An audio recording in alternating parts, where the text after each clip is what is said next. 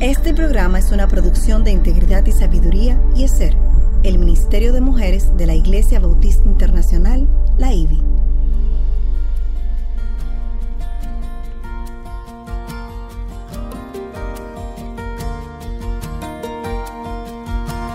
Engañosa es la gracia y vana la hermosura.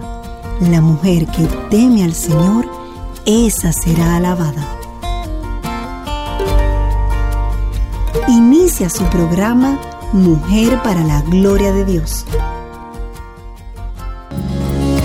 ¿Has pensado cómo María sentía cuando el ángel comunicó que saldría embarazada?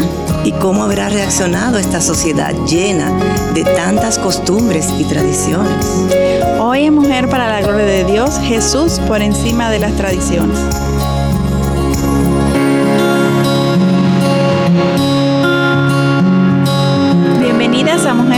Gloria de Dios, quien les habla, Eileen Pagán de Salcedo, y nuestra querida Katy Geraldi de Núñez. ¿Cómo estás, Katy? Bien, yo estoy bien, ¿y ustedes? Y Mayra Beltrán de Ortiz. Yo ¿cómo iba a decir doña Mayra. Yo estoy muy Mayra. bien, gracias a Dios. Gracias a Dios estoy muy bien. Qué bueno de poder estar en este espacio de Mujer para la Gloria de Dios, una producción del Ministerio de Mujeres ESER de la Iglesia Bautista Internacional IBI, bajo la sombrilla del Ministerio de Integridad y Sabiduría. El programa de hoy lo hemos titulado Jesús por encima de las tradiciones. Recuerden que estamos en una serie titulada Jesús, la- eh, una vida única. Y esta ya es nuestra cuarta entrega. Increíble, wow. Qué rápido vamos. Qué rápido, sí. sí. Una bendición poder compartir con ustedes. Esperamos que para el cierre de ese programa estemos claros en la respuesta a la pregunta que nos hacemos hoy. ¿Qué es prioridad en tu vida? ¿La verdad de Dios o las costumbres familiares? Mm, muy buena pregunta. Antes de iniciar con nuestro estudio, vamos a orar. Amén. Nuestro Señor y Salvador, te damos gracias. Gracias, Señor. Gracias por otra oportunidad, no solamente estudiar tu palabra, sino compartir con otras lo que tú has dado a nosotras. Gracias, Señor, que nosotros tenemos ese privilegio donde vivimos, que es legal hablar sobre ti, Amén. es legal tener Ay, una sí, Biblia, Señor. es legal estudiar. Gracias, Señor, porque es algo en que usualmente no pensamos y no sabemos que eso va a durar para siempre, pero queremos aprovechar ahora que sí Amén. tenemos oportunidad. Yo te pido, Señor, que tú abre nuestros ojos, Señor, abre nuestras mentes, abre nuestras almas, Señor, para que Amén. podamos conocerte más, que hay algo en ese programa que toca nuestros corazones, Sí, Señor. Para que podamos ser más como tú. Amén. Te lo pedimos, Señor, en el nombre de Jesús. Así es, Amén. gracias, Señor, amén, Amén. Señor. Y Katy Aileen, eh, hasta ahora hemos visto cómo la misma familiaridad con Jesús les impidió a muchos a su alrededor reconocerle como a Dios. De hecho, hasta para nosotras hoy día, esta misma fa- familiaridad nos impide apreciar todo lo que implicó el sacrificio de Jesús. Amén. Y, y es así. O sea, yo a veces me detengo y digo, pero como que lo paso por alto y tengo que volver Así mismo. a, a- a entender lo que significó ese sacrificio. Y a pesar de todas las teorías del mundo y hasta dentro de la misma iglesia, la Biblia es contundente al establecer que Jesús es el Mesías y como dice Colosenses 2, versículo 9, toda la plenitud de la deidad reside corporalmente en él. Amén. Y hoy vamos a estudiar específicamente sobre el nacimiento de Jesús. Sé que como hemos leído mucho sobre este tema, nos resulta como muy familiar. Exacto. Y tendemos a pasar por alto realmente Así lo que mismo. María y José experimentaron en aquel momento. Así mismo. Eh, ya hablamos en el pasado como Herodes el Grande robó el trono de Israel con la ayuda de Roma.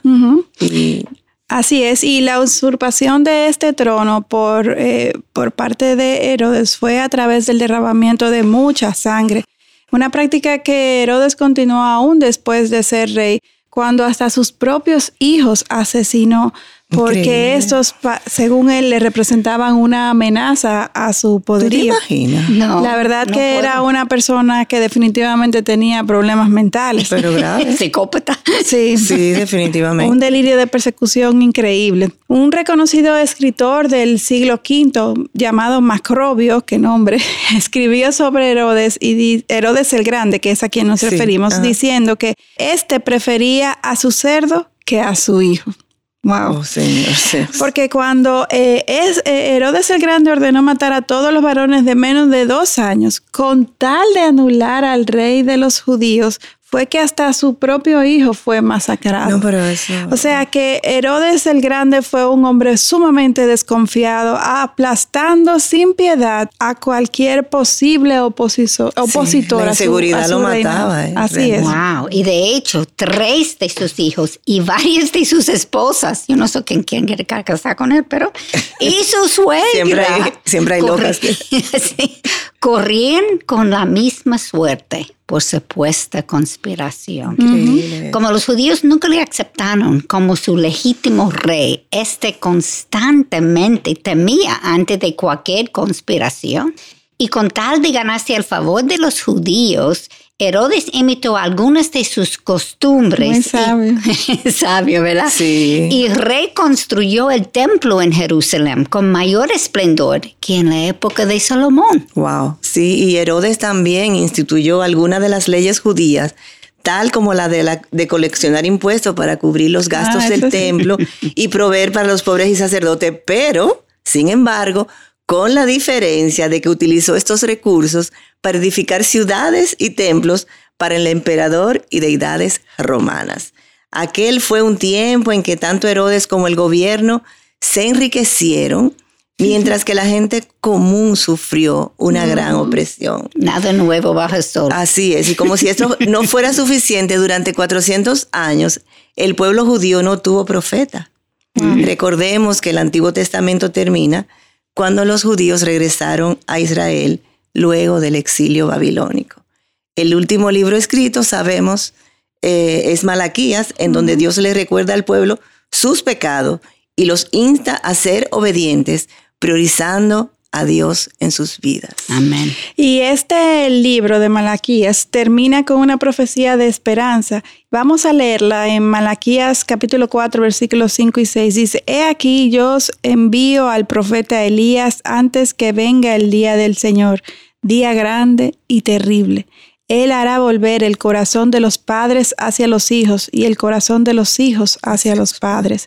No sea que venga yo y hiera la tierra con maldición. Oh, sí. Wow, contundente Y esta después no declaración. oyeron nada por 400 Por años. 400 años silencio. Debió de ser un tiempo de mucha, mucha incertidumbre para el pueblo judío. Además de toda esta que acabamos de escuchar, que estaban viviendo bajo el, el poderío romano. Y aunque los judíos eh, dejaron de adorar a dioses paganes como habían estado haciendo y, y- y restauraron el sacerdocio arónico, el pueblo realmente continuó en pecado, maltratando a sus esposas, no diezmando y castándose con paganos, lo cual era muy gravoso. O sea que los sacerdotes también dejaron de enseñar las leyes al pueblo y también dejaron de cuidar eh, el templo como, de- como Dios les había instituido.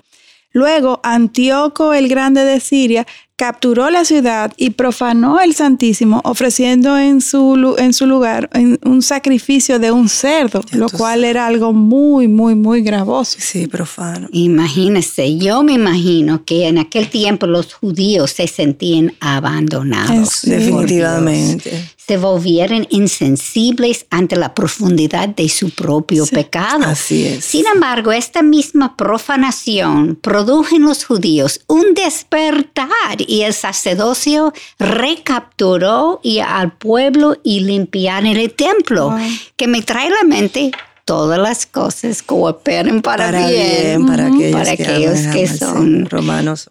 ro- llamados a su um, Sí, a a su propósito. propósito. Y a la misma vez, las batallas continuaron hasta que los romanos ganaron el control de la ciudad. Una vez más, el templo fue profanado cuando el general romano Pompeyo entró en el lugar santísimo. Imagino que fueron muchos los que pensaron que los judíos eran unos tontos al obedecer a un Dios que los rechazó y se mantuvo silencio por Ausente por 400, 400 años. años. Sin embargo, Dios les demostró que aunque era invisible, Él caminó con ellos y orquestó todo para su pueblo. Amén. Un ejemplo de lo que Deut- Deuteronomio 31.8 nos enseña. El Señor irá delante de ti, Él estará contigo. No te dejará ni te desamparará. No temas ni te acobardes. Tremenda Amén. promesa del Señor. Y así es, a los judíos les fue muy difícil entender cómo siendo ellos el pueblo escogido de Dios, pudieran pasar por tanta humillación. Sí. Yo supongo que olvidaron que la paz prometida dependía de su obediencia como Éxodo 19, versículos 5, 6 dice, y leemos, si en verdad escucháis mi voz y guardáis mi, mi pacto, seréis mi especial tesoro entre todos los pueblos, porque mía es toda la tierra, y vosotros seréis para mí un reino de sacerdotes y una nación santa. Amén. Y hoy continuamos luchando esta misma batalla espiritual. Claro. Lo único que ha cambiado es la presentación del pecado y las formas en que Satanás mismo se presenta. Así mismo es. Es el mismo corazón pecador, el mismo hombre. Así es. en un mundo caído. Y especulo que para este momento muchos de los eh, eh, judíos cuando Jesús llegó, pues eh, habían perdido la esperanza de que un Mesías vendría. Y, y es bueno entender esto para, no para justificar, pero sí para comprender mejor su rechazo a, a Jesús. Habían pasado demasiadas cosas. Claro. Así es. Por yo esto. he oído eso hoy en día. Hasta Yo el día de hoy. bien, ah, yo he oído eso por Sí, generaciones. sí, tengo, sí, hay miles de años. Judíos y no judíos, o sea, te refieres hoy en día. Supuesto cristianos. Sí, exacto. son gentiles, Pero- vamos a ponerlo Sí. así. Por esto fue que en aquel entonces Dios envió a Juan el Bautista como el, el precursor eh, eh, de Jesús, quien vino a, a anunciar, a ir preparando su llegada. Y los padres de Juan fueron Zacarías, un sacerdote, y su esposa Elizabeth, que era prima de María, eso sí creo que todos lo sabemos, ambos del linaje de Aarón. Viviendo en Hebrón y ya de muy avanzada edad, tanto eh, Zacarías como Elizabeth, pues un ángel se le apareció a Zacarías mientras éste quemaba incienso en el templo. Así es. Y en aquel tiempo se consideraba que la mujer que no podía tener hijos era porque estaba bajo juicio Sí. de Dios. Más como sabemos, los caminos del Señor no, son los nuestros. Así es, y confirmando que Dios contesta oraciones, escuchemos lo que el ángel dice en Lucas 1, versículo 13. No temas, Zacarías, porque tu petición ha sido oída, y tu mujer Elizabeth te dará a luz un hijo y lo llamarás Juan. Y luego continuó diciéndole, Él será grande delante del Señor, su Dios. Esos son versículos 15 y 16. Y cuando el ángel dijo, e irá delante de él en el espíritu y poder de Elías, yo me imagino lo que debió sentir Zacarías al pasar de ser un rechazado a convertirse en el padre del precursor del Mesías. Amén. ¿Tú te imaginas? Flotando en el aire. y a pesar de su larga espera, Zacarías aprendió de primera mano, y eso lo tenemos nosotros como que grabárnoslo, que para los que aman a Dios, como tú dijiste ahorita, Katy, todas las cosas cooperan para bien. Esto es para los que son llamados conforme a su propósito. Amén. Romanos 8:28. Y recuerden ese, ese versículo siempre. Uno de mis favoritos. Y mío también. así es, sí. Al no tener hijos hasta ese momento de tan avanzada edad, pues el pueblo había asumido que tanto Zacarías como Elizabeth eran rechazados por Dios, dado su pecado. Sin embargo, ahora formaban parte del linaje del Mesías. Salvador. Wow, las cosas Sus Nada imposible. Definitivamente para Dios no hay nada imposible. Él Amén. orquesta las cosas según Dios soberano entiende. Esas son las plan. sorpresas de Dios. Y me encanta lo que Chuck Swindoll dijo en su libro Jesús, la vida más grande de todas. Este dice que a través de Juan el Bautista Dios estaba eh, dando al mundo el mensaje de que lo que hizo a través de Elizabeth lo hará también por toda la humanidad. La matriz estéril de Israel dará a luz un hijo. Y al mismo tiempo que Dios usaba la matriz de una vieja, vamos a decir. Sí, una vieja. Anciana, sí. Fue anciana. Sí. Pasado del tiempo de tener hijos, obviamente. En otro pequeño pueblito llamado Nazaret, el Señor también disponía de la matriz de otra mujer, la de María, una joven virgen del linaje de Abraham y de David, en medio de una familia pobre y comprometida para casarse. Ya tú sabes. Según los historiadores, el pueblo de Nazaret estaba en medio de las montañas, con una vista privilegiada sobre el valle de Jezreel, siendo un lugar perfecto para que los soldados romanos pudieran controlar todo lo que sucedía en la misma región. Así es. De aquí la mala reputación de Nazaret por la gran cantidad de soldados gentiles y el nivel de inmoralidad que ellos, vivían. así es, y por eso Nataniel, uno de los discípulos, cuando oyó que Jesús venía de Nazaret, dijo, y eso lo vemos en Juan 1, versículo 46, ¿puede algo bueno salir de Nazaret? Wow. Una vez más vemos la singular orquestación de Dios, quien obra más allá de los esquemas humanos en un pueblo conocido por su inmoralidad una piadosa judía sale embarazada milagrosamente antes de casarse. Y de aquí que Jesús dijera a sus discípulos, porque a vosotros se os ha concedido conocer los misterios del reino de los cielos, pero a ellos no se les ha concedido. Eso está en Mateo 13, versículo 11.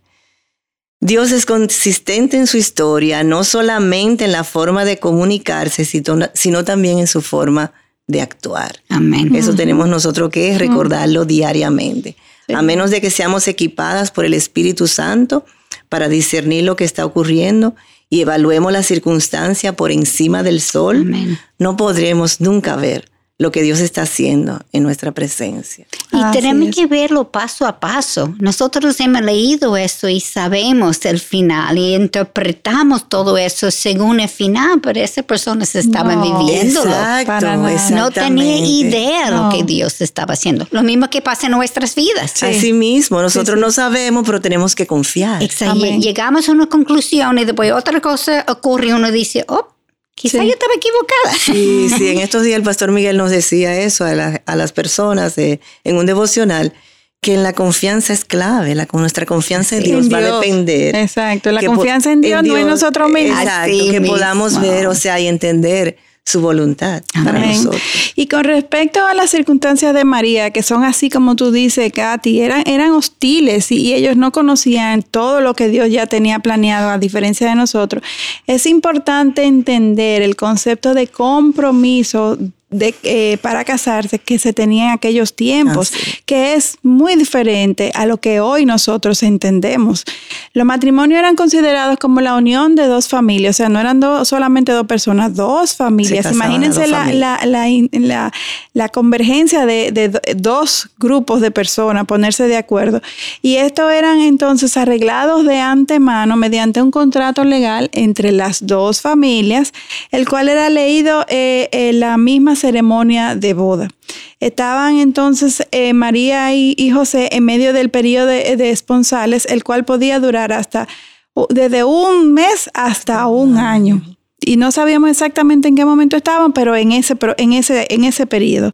Y el ángel entonces se le presenta a María durante este tiempo de compromiso, cuando ésta ya había hecho sus votos con José, complicando así la vida, no solamente de María y de José, sino realmente de dos familias. Sí, la cosa de Dios, o sea, complicando, como dice. y muchas veces rompiendo los esquemas. Siempre, siempre, siempre rompe los No yendo en contra de la ley que él mismo ha establecido, pero sí rompiendo los esquemas humanos. Humanos de nosotros. Entonces, en este tiempo, los novios continuaban viviendo con sus familias sin poder realmente tener ningún tipo de intimidad. El compromiso era, sola, era tan solemne como la boda, a tal punto que para romperlo ya se necesitaba como, un, como el proceso de un divorcio. oficial.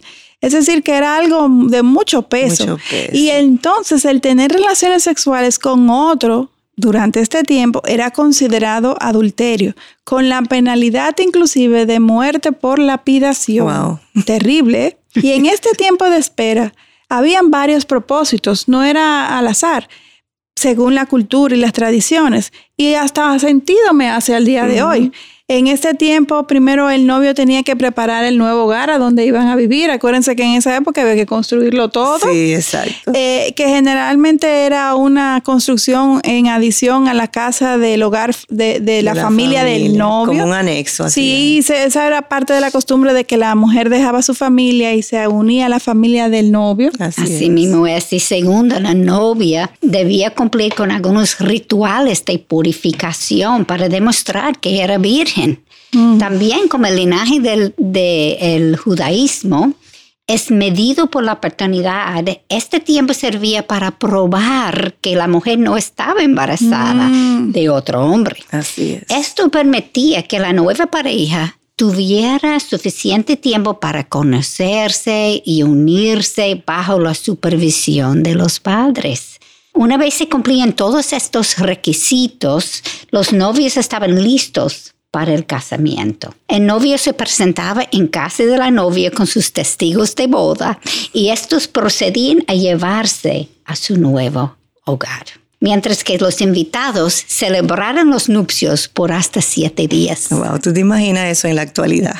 Imagínense esa escena. Un adolescente tan joven como hasta posiblemente 12 años, de una familia pobre, de un pueblo de mala reputación, y de repente un ángel se le aparece y le dice, salve muy favorecida, el Señor está contigo, bendita eres tú entre las mujeres. Eso está en Lucas 1.28. María era apenas una señorita, sin embargo, el ángel le dijo a ella que era bendita ante los ojos de Dios. Wow. Yo me pregunto, ¿cuántas de ustedes o de nosotras hubiesen querido escuchar esto?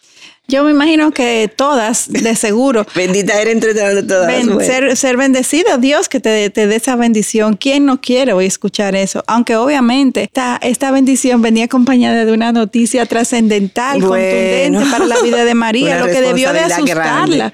Debió realmente de asustarla al entender lo que le estaba sucediendo. Sí. Cualquiera. Y se asustó aún más cuando escuchó el ángel decir, no temas, María, porque has hallado gracia delante, Delante de, de Dios. Dios. Y he aquí concibirás en tu seno y darás a luz a un hijo, y le pondrás por nombre Jesús.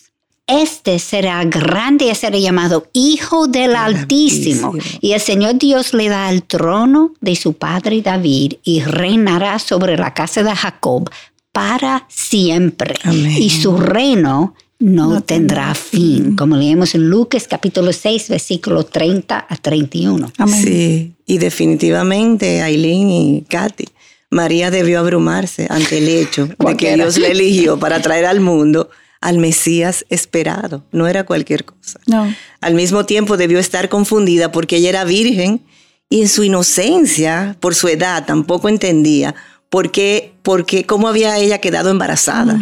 Yo El no ángel sé, yo- entonces... yo no nada malo. No, exactamente. ¿Qué ¿qué es eso? El ángel entonces le reveló que el Espíritu Santo vendrá sobre ti y el poder del Altísimo te cubrirá con su sombra.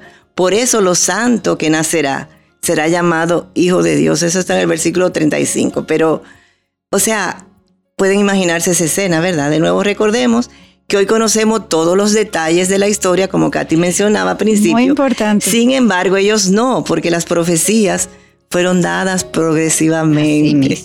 Y es interesante la expresión que el ángel utilizó aquí. El poder del Altísimo te cubrirá con su sombra. Al salir de Egipto, los judíos edificaron en el desierto un tabernáculo que fue cubierto por una nube, como leemos en Éxodo 40, 34. Una sombra. Una, Una sombra, o sombra, sea, sí, wow. esa. Y fue esta misma nube que dirigió a los judíos durante el día en el desierto Y también por otro lado leemos en Isaías 6, eh, eh, capítulo 6, versículo 4, y se estremecieron los cimientos de los umbrales a la voz del que clamaba, y la casa se llenó de humo. Otra sombra. Otra, sombra. Otra, otra, otra vez Dios representado por una nube. En Ezequiel 10, 4 leemos también, la gloria del Señor subió del querubín hacia el umbral del templo, y el templo se llenó de la nube. Y el atrio se llenó del resplandor de la gloria del Señor. Y en el mismo eh, capítulo, versículo 18 dice, y la gloria del Señor salió de sobre el, eh, el umbral del templo y se puso sobre los querubines. O sea que esta es una, una clara representación de la presencia misma de Dios, la nube, la sombra. Y aunque es algo que nosotros no entendemos, me alegro tanto que tú dijiste esto, Aline, porque uno dice la sombra, eso no. Sí, que representa. Pero para ellos representaba mucho. Mucho, mucho. Así es. Y aunque la sombra de María definitivamente fue grande, eventualmente ella entendió que esta nube representaba al mismo Señor. Y, y, y, fue su, su respuesta una que vamos a continuar viendo, porque hasta aquí podemos justamente llegar hoy. Y en el próximo programa vamos a, a, entrar de lleno en esta respuesta que tuvo María hasta, ante un evento como el que, el que le sucedió de, esta presencia misma del ángel y de Dios dándole esta increíble noticia. Al terminar hoy, pongámonos de verdad en los zapatos de María y, reflexionemos, eh, como Katy enfatiza, e, ella no sabía lo que estaba sucediendo, ella no conocía el final de la historia, ella no tenía ni siquiera un libro eh, de acceso libre a la ley para conocer y tener una fe más, más fundamentada. Es decir, que fueron de seguro mucha la angustia Vamos a ver cómo María respondió en fe, sobre todo eh, cuando revisamos todas las costumbres que le rodeaban. Así es. Oremos para mujer, para de Dios. Necesitamos su protección. Definitivamente. No es un cliché. No. Por favor. Necesitamos esa oración y les esperamos en nuestro próximo encuentro. Muchas. Bendiciones.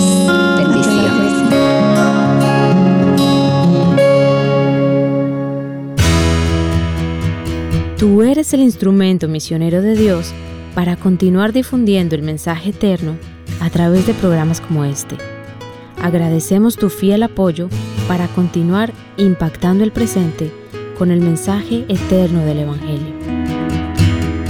Entra a nuestra página web radioeternidad.org y allí verás cómo puedes contribuir para este ministerio.